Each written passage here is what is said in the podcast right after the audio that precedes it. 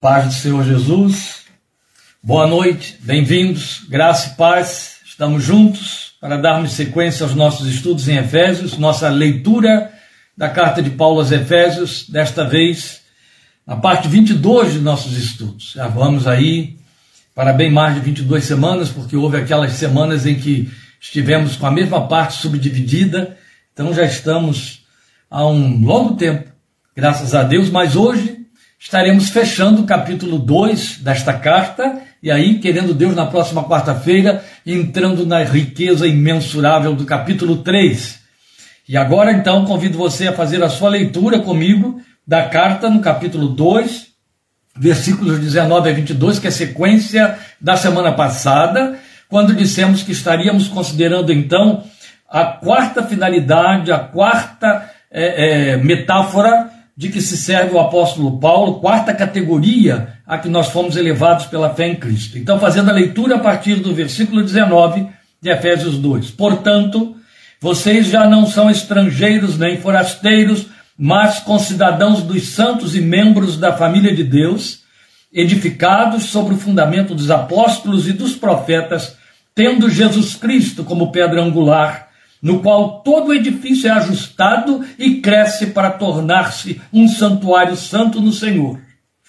Nele vocês também estão sendo edificados juntos para se tornarem morada de Deus por seu Espírito. Aí está, meus queridos, a quarta categoria, você lembra muito bem, estivemos passando por três anteriormente, é, é, membros ou cidadãos do reino, súditos do reino, foi a categoria primeira abordada por ele. Em sequência, ou quase que encaixando na mesma categoria, vinha logo depois concidadãos dos santos, ou tendo uma cidadania, então cidadãos dos céus. Depois a família de Deus, que foi a última que verificamos, e agora nós estamos considerando aí templo espiritual.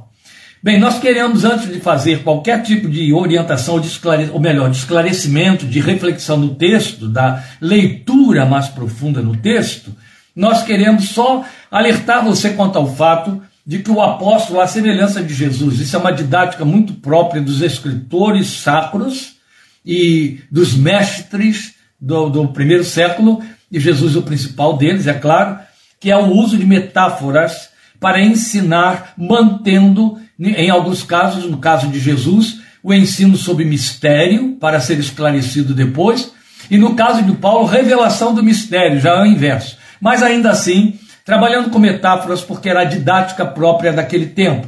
A didática, porque até para nós hoje, ela serve não só de ilustração, mas de esclarecimento, e àquele tempo servia de fixação da mensagem, especialmente porque a maioria dos ouvintes era analfabeta. Então vamos lembrar que ele está se servindo de metáforas. E agora, quando ele entra nessa quarta metáfora, que é de uma riqueza também excelente, fora de série, ele está trabalhando com uma linguagem que, se você se deixar levar pelo imaginário, você perde o, o sentido espiritual da metáfora. Não a leia nem a entenda em termos literais, porque ela não pode ser entendida em termos literal. Você não é uma casa, você não é um edifício e você não é uma pedra, como vamos abordar aqui, no sentido literal, claro que não. Mas o que eu quero dizer com isso é que você não fique se imaginando ou imaginando essa figura, um santuário, um templo, uma pé, um, um, um, um prédio onde Deus estaria morando. Não, ele se refere a esse santuário, a esse templo, assim como já disse em 1 Coríntios, diz aqui também em 1 Coríntios e em 2 Coríntios, no capítulo 6 das duas cartas, que o nosso corpo é templo do Espírito Santo. Ele se serve desta linguagem para mostrar a você qual é o propósito de Deus em termos de afinidade comunhão, de envolvimento, qual é o grande sonho que Deus vai realizar. Ou seja, no plano de Deus é como se, é assim que se lê uma metáfora, como se fosse, é como se nós todos, como igreja, como seu povo, formássemos um grande edifício no qual ele mora, no qual ele habita nós, as paredes e as pedras que compõem a parede desse grande edifício. Então, não confundir a metáfora com uma figura que, que pode se fixar dentro da mente, fazendo você então é, atrapalhar-se na aplicação dela. Eu sei, não estou dizendo que você vai entender que Paulo está falando que de fato nós vamos mo montar um santuário, um prédio no qual Deus vai morar. Eu sei que você entendeu que não é isso, mas eu quero dizer que você não permita que a imagem tão forte, tão vívida de que ele está usando venha é, é, eclipsar, venha confundir e, e diminuir a riqueza da sua aplicação. Então nós vamos a ela, justamente isso. Veja, nos versos 20 a 21, ele vai falar de estrutura espiritual. Eu vou voltar à leitura. Ele diz assim: edificados sobre o fundamento dos apóstolos e dos profetas, edificados sobre o fundamento. Que linguagem é essa? Ele está dizendo que existe um alicerce. Você disse, entende muito bem. Todo prédio tem um alicerce. Ele vai falar de prédio aqui. Edifício é a palavra que ele usa. Pois bem, esse edifício tem um alicerce, como todo edifício tem um alicerce. Ele diz que esse alicerce é feito por apóstolos e profetas. O alicerce sobre o qual a igreja que somos nós está sendo erguida, porque ela está sendo erguida, é um processo, é feito de apóstolos e profetas. Ou seja, foi feito por apóstolos e profetas. Então aí está a estrutura, o fundamento apóstolos e profetas, tendo Jesus Cristo como pedra angular. Nós explicaremos isso daqui a pouquinho. Aí ele vai falar da estrutura, no qual todo o edifício é ajustado e cresce. Ó, cresce. Então ele está em formação. Cresce para tornar-se, isso está apontando para um tempo futuro, um santuário santo no Senhor. Nele vocês também estão sendo edificados juntos para se tornarem morada de Deus por seu Espírito. Então, Nesse versículo 22, ele está falando da finalidade da realização da igreja. Meus irmãos, eu tenho que gastar tempo discutindo aqui a questão da, do alicerce, do fundamento. Mas eu preciso bater num ponto muito importante aqui, quando nós temos de considerar a construção do edifício.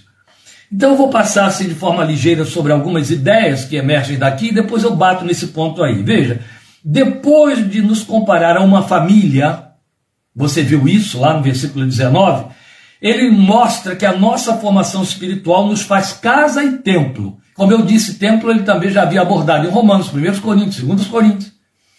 O autor de Hebreus diz a mesma coisa. O autor de Hebreus diz que nós somos casa, a casa de Deus somos nós. Então você vê que, ele, que a revelação está toda em acordo, em uníssono, para ter o mesmo pensamento. Nós somos a casa em que Deus habita, nós somos o templo no qual Deus mora. Casa de Deus somos nós, reforça o autor de Hebreus para fechar toda a argumentação. Família mora numa casa. Então, esta casa também somos nós, aqui chamada de edifício que cresce. Então, a ideia metafórica, ela foge muito da nossa realidade moderna. Por quê? Porque quando você pensa em construção de edifício hoje, especialmente construção de casa, inevitavelmente você pensa em tijolos. E tijolo é uniforme. Todos os tijolos são iguais. Se você olhar para um tijolo, nada nele vai ser diferente de um outro que está dentro de uma construção. O máximo que pode acontecer é ter um tijolo quebrado e um outro inteiro. Mas são iguais, eles são produção em série, são produção em massa. Paulo está usando uma linguagem de construção própria do seu contexto, daquela época, em que o que se usava para levantar paredes eram pedras, pedras justapostas, pedras que se interpunham e que se apoiavam de tal maneira que, pelo seu próprio peso e ajuste de todo o conjunto, elas formavam uma estrutura sólida. Essas construções ainda podem ser vistas em alguns imóveis da, do, do, do tempo do Brasil colônia, aqui no Brasil, mas em inúmeras casas na Europa, na Inglaterra, na Alemanha, especialmente os castelos. Você vai encontrar fortalezas ainda lá, as muralhas que eram feitas naquele, naquele tempo, ainda parte da muralha de Jerusalém, do templo de, que, que, cerca o templo de Jerusalém, o, o antigo templo, pedras, pedras imensas. E, na verdade, mesmo casas pequenas, eram construídas com pedras. Então, totalmente diferente da realidade do que entendemos por construção hoje, já que as pedras não são uniformes, as pedras não são iguais, as pedras não são idênticas. Em outras palavras, não havia como e nunca se pretendeu fazer a construção de um prédio usando, é, é, uniformizando as pedras, lapidando, cinzelando as pedras de maneira que ficassem iguaizinhas e pudessem ser encaixadas. Isso não existia. Pelo contrário, cinzel era usado. Era evidente que haveria um esmeril ali, mas para tornar possível o ajuste de uma a outra. Mas cada uma tinha tamanho, peso e formatos singulares que só pertenciam a elas. Então, a construção de que Paulo está falando é de uma parede que se ergue sobre uma, uma, uma um fundamento, um alicerce também de rochas, mas que são cada pedra que constitui essa parede individuais. Elas são diferentes. E é justamente a combinação delas, o ajuntamento delas, que forma a estrutura de todo o edifício. Isso tem uma grande beleza porque estamos falando de finalidade, estamos dizendo que esse edifício está crescendo, é um apontamento escatológico, falando de um tempo em que ele estará todo pronto. Por que, que a igreja é um edifício que está crescendo? Porque ela ainda não está completa. Claro que ela não está completa.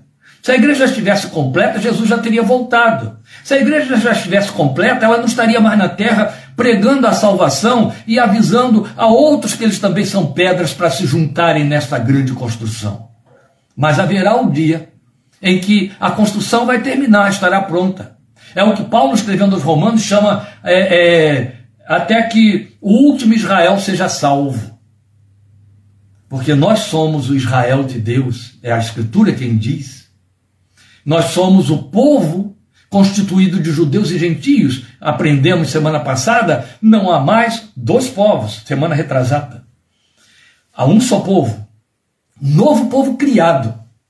E quando houver a última pedra desse edifício, Jesus virá. A história para ali. A história dos homens. Isso é escatologia pura. Sem entremeios. É leitura direta da palavra de Deus, sem revelações escondidas que agora vêm à luz. Isso é blasfêmia, isso é erro, isso é engano. Cuidado com isso aí. Agora veja, toda a ideia é muito bem, é muito bela, porque vai falar de um edifício formado por pedras justas, justapostas que se alinham com acerto previamente elaborado. Por que, que eu estou frisando isso? Bem, para que você entenda que você é uma pedra e eu sou uma pedra previamente elaborado por Deus nos dias da eternidade. Foi isso com que Paulo começou a carta, capítulo 1, versículo 4. Escolhidos de antemão, ali previamente preparados e depois trazidos. Bem, eu sei quando eu fui trazido. Eu fui trazido para o edifício no dia 29 de agosto de 1971. Ou seja, dentro de 19 dias completam-se 51 anos em que eu fui trazido e colocado no edifício, mas fui trabalhado antes para ser colocado ali. Você foi trabalhado antes para ser colocado ali.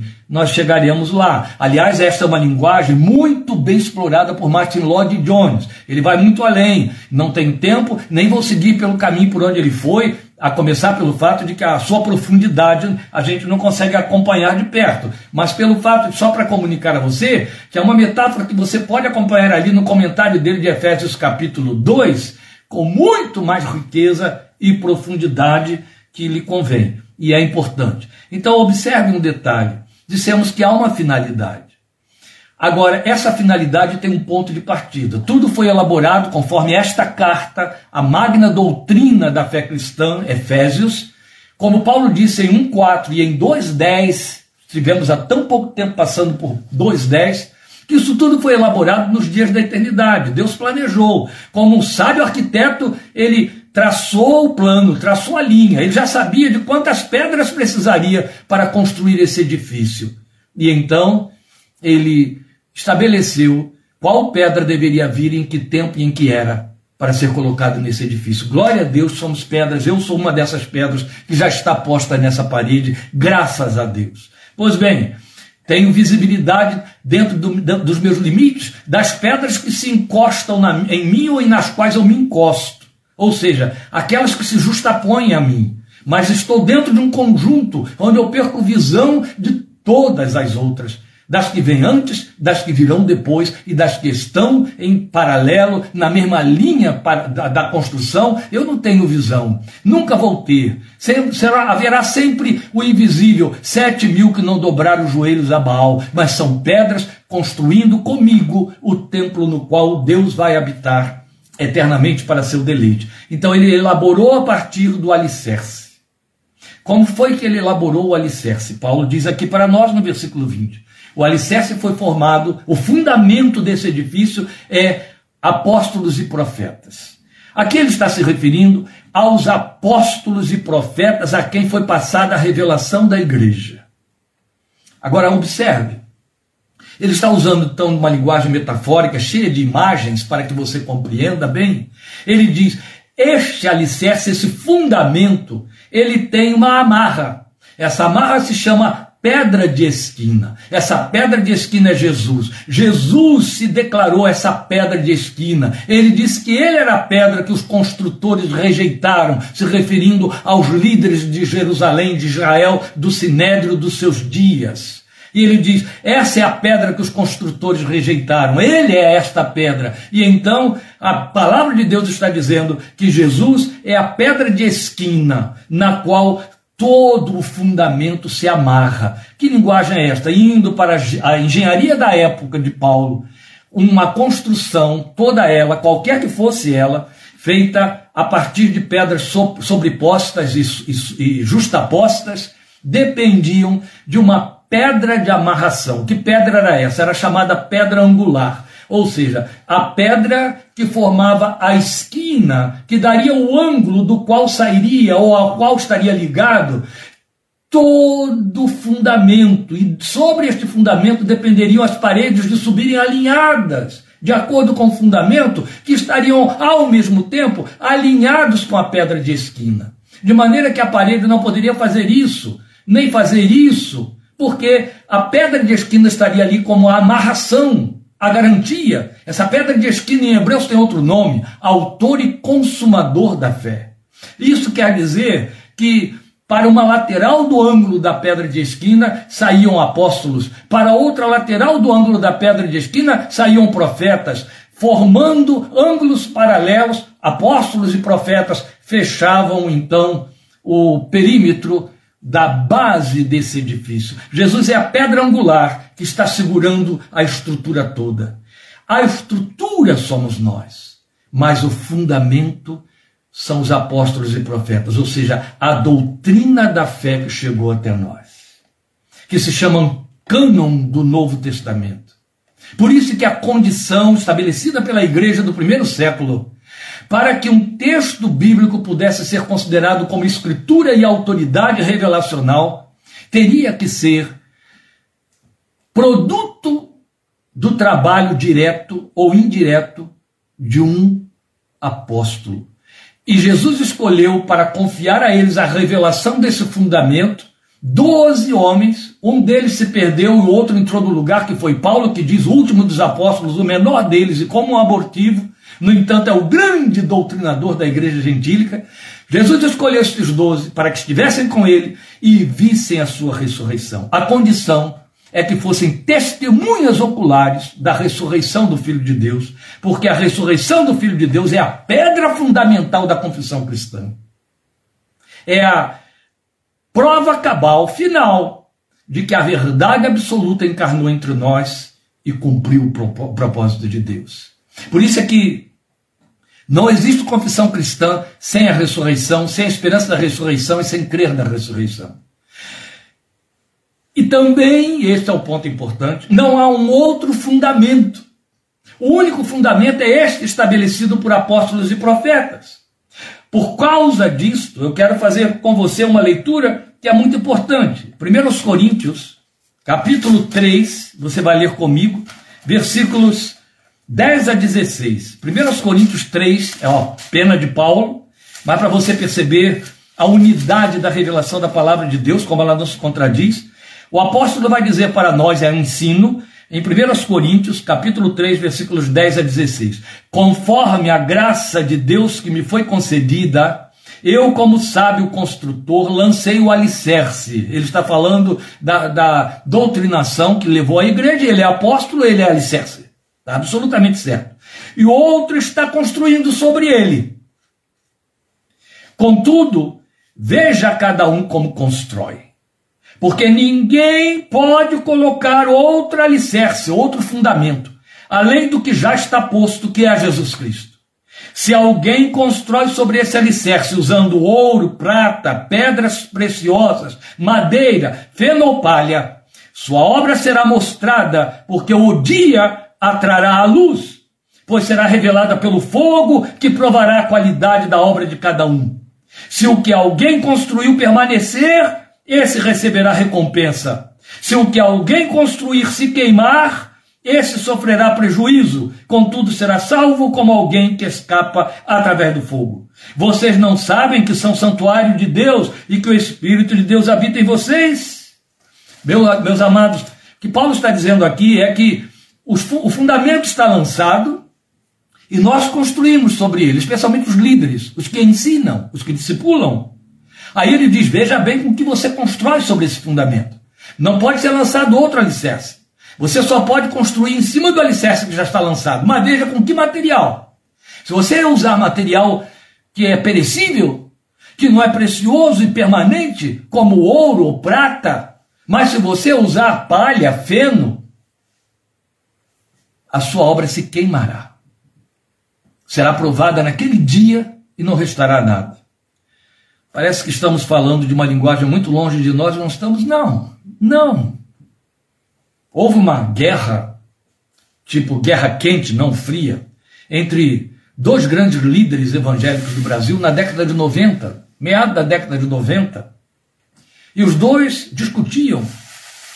E um deles, que formou uma das maiores denominações que já se assume não evangélica, sobre nós que o chamamos de evangélicos, declarou para o primeiro.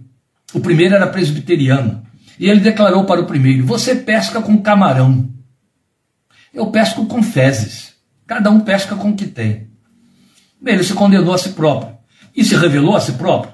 O que, na verdade, isso saiu aí para. Correu, correu na mídia toda, você pode vasculhar, procurar, que você vai achar, viu? Final da década, eh, meado da década de 90. O que você vai ter aí é Paulo dizendo isso. Você pode construir em cima do fundamento, você só não pode lançar outro fundamento. Cuidado, quem chegar por aí dizendo que é apóstolo, que tem uma nova visão, Paulo já declarou, é outro evangelho, é anátema, anátema quer dizer maldito, e ponto final, não adianta apelação.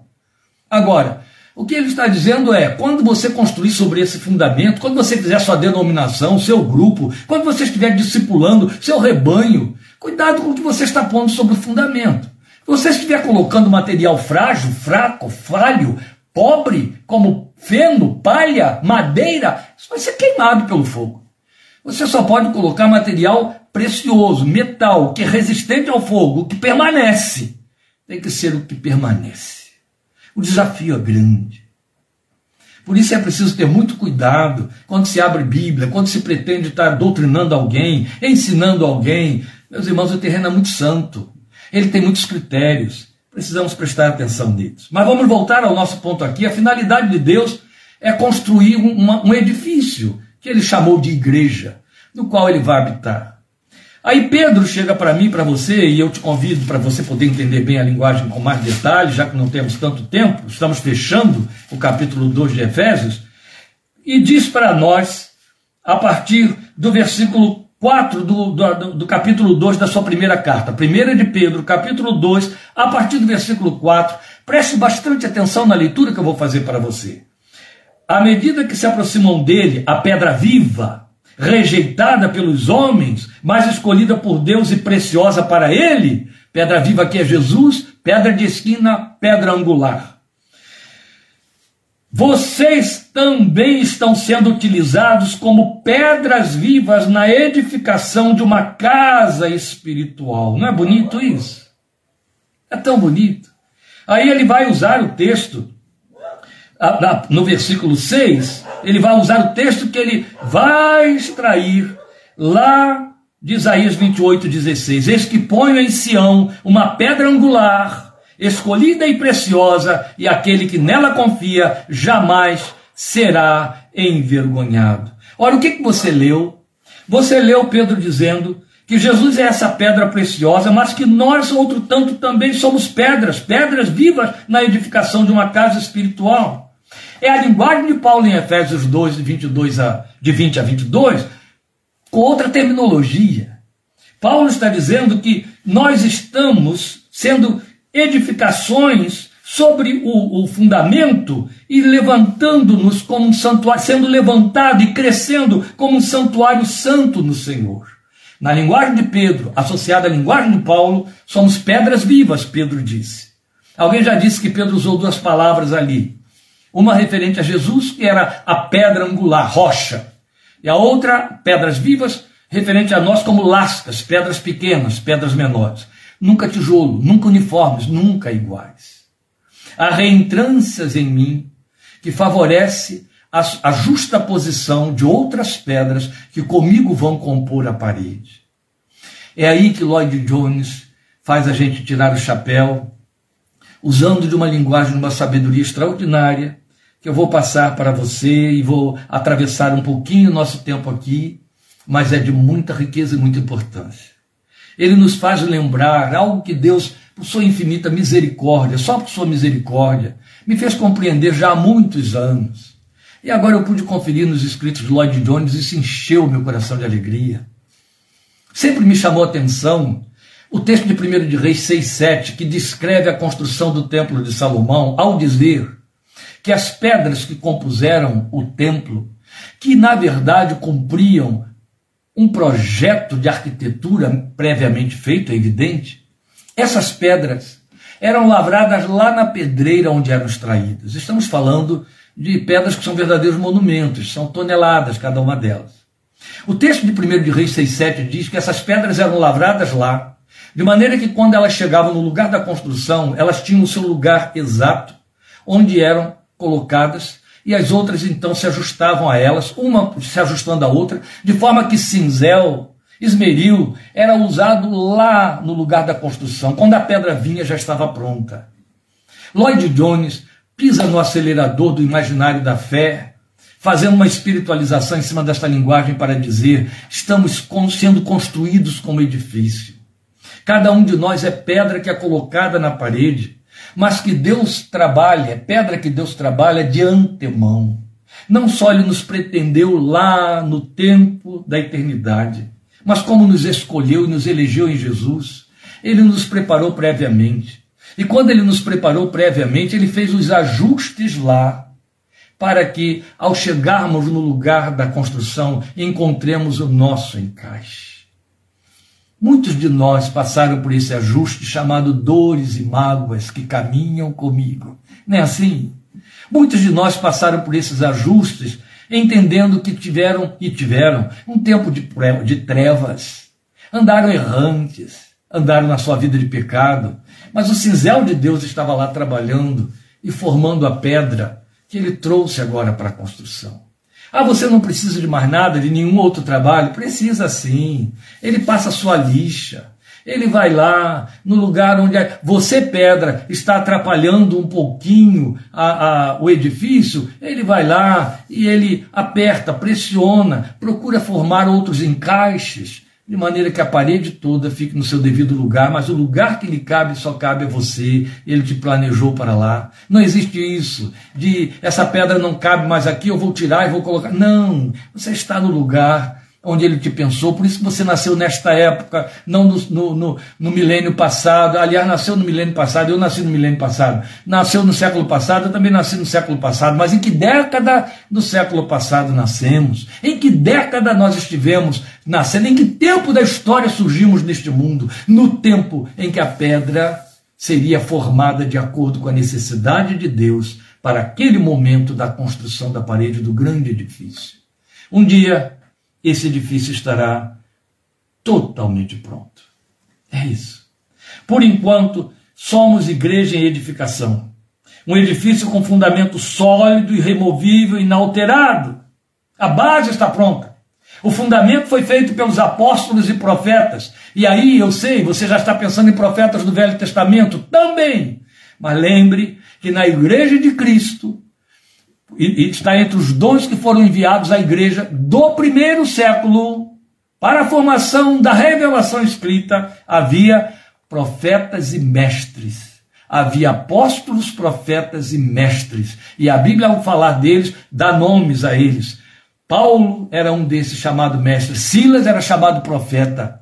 Paulo era apóstolo e mestre ao mesmo tempo, e outro tanto, Barnabé e outros mais. E havia outros que só recebiam o título de apóstolos. E você há de convir, meu querido irmão, que, ah, mas nós não temos nenhum registro de nenhuma profecia do Novo Testamento que saiu da boca dos profetas a não ser a de Ágabo. Não tem nada a ver o que está se dizendo.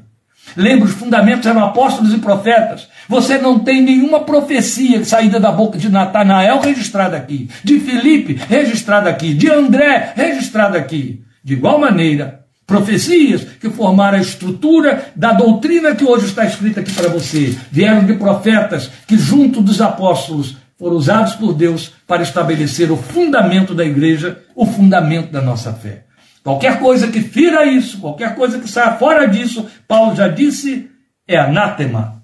É anátema. Então, uma atenção especial deve ser dada ao fato de que a um só tempo nós somos templo individualmente é a linguagem de 1 Coríntios 3, que eu li, e também 6, 20, e também 2 Coríntios 6, 20, e pedras do grande santuário para Deus. Então, como essas pedras que Pedro definiu como pedras vivas que se achegam à pedra de esquina, estamos todos interligados a Cristo Jesus, como numa outra metáfora o Senhor em João 15 usou a linguagem da videira, nós as varas da videira, que dão os frutos, da videira, ligados à videira que é Ele. Então nós ocupamos esse lugar previamente preparado. Então somos pedras que o sábio construtor preparou de antemão. Por último, nós devemos atentar ao fato de que todo o processo corre para Deus, como já vimos lá no capítulo 1. Então, por fim, é Deus mesmo quem usufruirá o propósito da construção. Por que, que, é importante a gente dizer aqui o que está no versículo 22? Todo propósito corre para Deus. Porque somos inveterados. E este é um erro que precisa ser corrigido. Porque ele, somos induzidos a alimentá-lo. Pessoas são atraídas ao Evangelho sob esta indução de que pertencemos à igreja a nosso próprio favor, de que alcançamos a graça salvadora a nosso próprio favor. Não, nós recebemos os efeitos desse processo. Esses efeitos se chamam bênçãos, cuidado, assistência, salvação. Mas a razão é Deus. A proposta é dele para ele. Você veio a este mundo para si, para ele, não para si. Por isso que Romanos 14 vai dizer que nenhum de nós vive para si, nem morre para si. Se vivemos, para o Senhor vivemos. No que fazemos e no que somos, Somos do Senhor, a Bíblia diz. Não fomos trazidos à igreja para sermos beneficiados. Nós fomos trazidos à fé cristã para sermos igreja para Deus usufruir. E depois que a história cessar, que por enquanto ele está se manifestando Deus através da nossa vida, neste tempo da história, ele está sendo engenheiro, professor, aluno, ele está sendo pedreiro, ele está sendo mecânico, dona de casa. E por aí através das suas atividades, através do seu intelecto, através dos seus afetos, ele está sendo mão, ele está sendo pé, ele está sendo coração, ele está sendo boca. Através da sua vida, aquilo que faz você ser funcional no tempo da história, é Deus através da sua vida sendo, este é o propósito dele. Mas um dia, um dia, na consumação de todas as coisas, ele vai usufruir a construção no seu complemento nós seremos casa espiritual para morada de Deus pelo seu Espírito.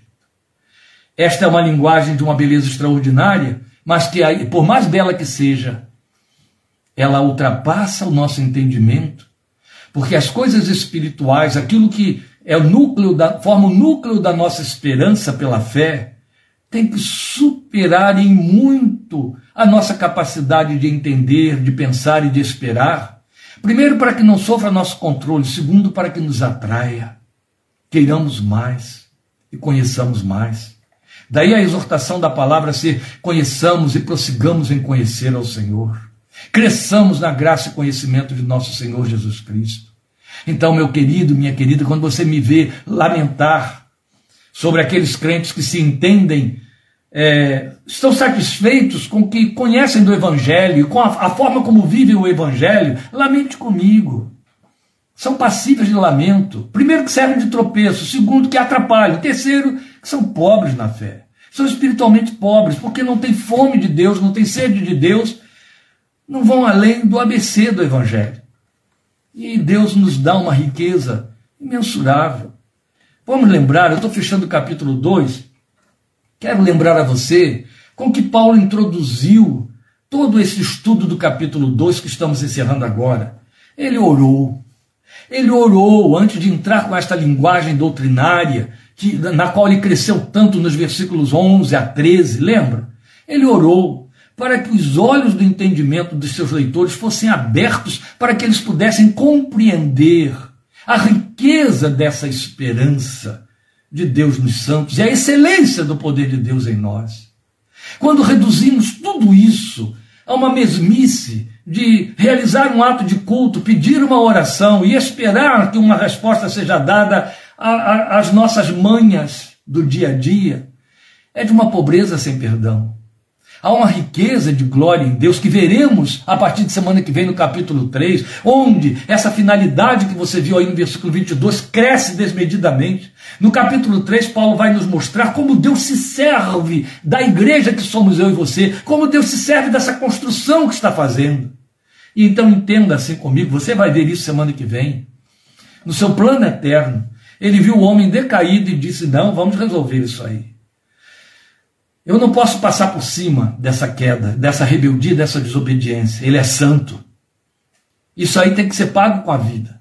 Mas eles não vão ficar morrendo indefinidamente porque isso não vai resolver nada. Eu vou perder um a um. Alguém tem que ter a morte que me atenda. A morte do justo, a morte santa, a morte que, a morte que atenda a minha santidade, sem arranhá-la. Satisfaça a minha santidade e tem que morrer por amor, porque é a morte que eu teria de ter para resgatá-los. Jesus fez isso. E quando Jesus fez isso, Deus então determinou: eu tenho de comunicar isso aí a eles. Eles têm de saber o que está sendo engendrado, preparado para que eles venham para mim. E então ele formou um povo e, e confiou a esse povo essa revelação. Primeiro ele mostrou a esse povo como é a santidade dele o que, que é pecado e como que ele encara o pecado e o pecador. E aí ele criou a lei através de Moisés, criou o povo através de Abraão. E através de Abraão construiu a lei e toda a revelação que foi passada através dos profetas e através de Moisés para um povo que ele disse seja um sacerdócio de todas as nações. Digam para todas as nações o que, que eu quero e o que pode ser feito. Um cordeiro tem de ser morto, uma vida tem de ser dada, um sangue, o um sangue inocente tem de fazer remissão dos pecados. Então eles foram ensaiando isso através da morte dos cordeiros imolados nos santuários ao longo dos séculos. Porque havia uma promessa que Isaías 53 chamou de um servo do Senhor, que derramaria o seu próprio sangue, daria a sua vida em resgate de todos. Israel não teve dificuldade, esse povo que inclusive omitiu esse sacerdócio e excluiu os outros que somos nós, chamados gentios, dizendo somos nós, é exclusivamente o povo escolhido, o povo eleito, a salvação só pertence a nós, que eles não viviam, porque era de acordo com a lei, e Paulo já disse, ninguém consegue ser justificado pela lei porque não consegue cumpri-la. Quando Jesus veio, eles não tiveram dificuldade em entender e aceitar a mensagem de João Batista: Eis aí o Cordeiro de Deus que tira o pecado do mundo. Pois bem, o Cordeiro foi até a cruz tirou o pecado do mundo. Deus em Cristo reconciliou consigo o mundo. Eu, você, judeus, não judeus. E aí ele determinou: agora eu vou criar no meu filho um outro povo, um novo povo. Um povo que vai ser um único povo, e esse povo vai se chamar igreja. Como eu vinha avisando através dos profetas, fundamento dos apóstolos e profetas. E na igreja, o único povo será formado de filhos de Abraão e dos não filhos de Abraão. Filhos de Abraão e filhos de Abraão pela fé. Ou seja, judeus e gentios. Agora não haverá mais judeu nem gentio. Você já ouviu isso? Um único povo. Esse único povo será meu povo. Esse único povo que será meu povo será minha igreja, minha casa espiritual. E eu vou construir essa casa através de pedras individuais.